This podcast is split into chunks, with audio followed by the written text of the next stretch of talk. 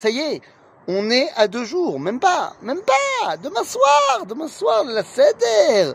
Dans bataille, on est mardi matin, et donc dans notre étude du mardi matin, je voudrais qu'on parle d'un enseignement absolument incroyable et tellement, tellement, tellement non seulement actuel, par rapport à notre vie de tous les jours, mais évidemment pour Pessah, du Rav Avraham Yitzhak Cohen dans son commentaire de la Torah qui s'appelle Chumash Areya. Alors évidemment, c'est pas lui qui a écrit le Chumash Areya, ça a été mis en, place plus tard. Ce sont euh, des explications qui sont euh, rapportées sur toute la Torah. Et d'Afka, je voudrais vous parler d'un truc qu'il écrit dans le livre de Bamidbar, au chapitre 28, et vous allez voir à quel point c'est directement lié à nous. Tout d'abord, commençons par un autre enseignement du Rav Kook, dans sa, son commentaire de la Haggadah, au Latreia, eh bien, il fait un commentaire de la Haggadah de Pessah dans laquelle il pose la question à propos de la phrase Et si Dieu ne nous avait pas sortis d'Égypte, alors nous, nos enfants, nos petits-enfants, serions encore esclaves de Pharaon en Égypte? Il aura fou de demander, mais non Enfin, si Dieu ne nous avait pas sortis d'Égypte à l'époque de Moshe, il y a 3500 ans, peut-être qu'il serait passé d'autres choses.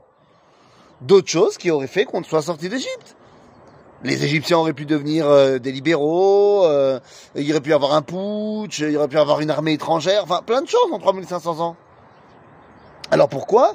Si Dieu ne nous avait pas sortis d'Égypte il y a 3500 ans, on serait encore esclaves en Égypte Eh bien, tout simplement parce que nous dit le Rav la notion de shinouï itrachut, de renouveau, de changement, n'existe pas en Égypte.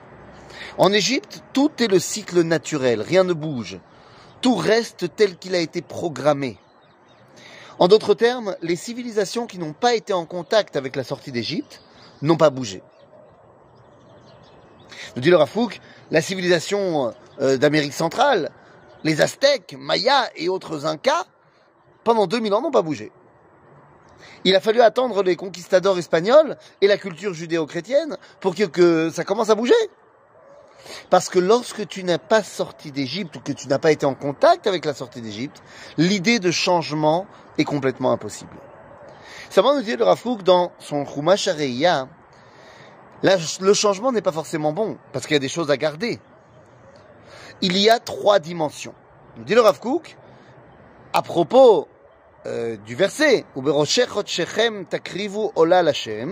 et donc, à Rosh Chodesh, il faut faire le korban pour Akadosh Baruch on va commencer par le Korban évidemment de Pessah, eh bien nous dit le Rav Kook, dans notre monde il y a trois dimensions.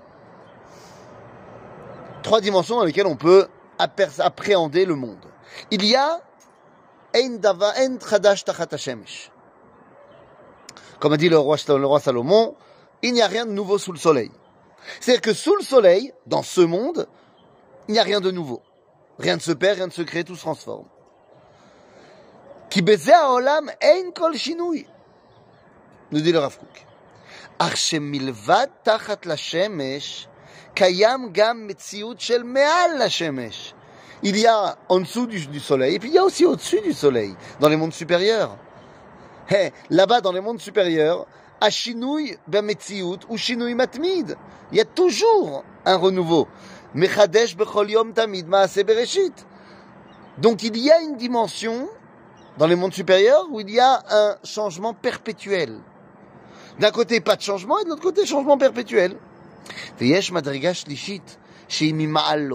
a une troisième dimension qui est au-delà. Il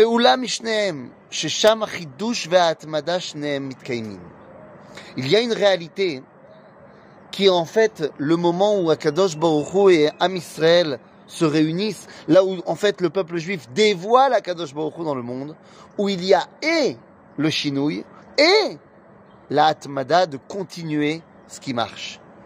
En d'autres termes, le peuple juif, lorsqu'il sort d'Égypte, apprend au monde qu'on peut changer.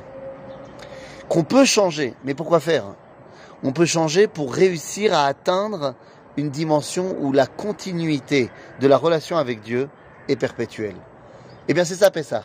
C'est le moment où je dois bah, nettoyer ma maison, nettoyer mon intérieur, que ce soit au niveau de mon appartement ou alors de mon intériorité, changer ce qui a à changer pour permettre d'avoir une atmada, permettre d'avoir une continuité dans ma relation avec Dieu retrouvée.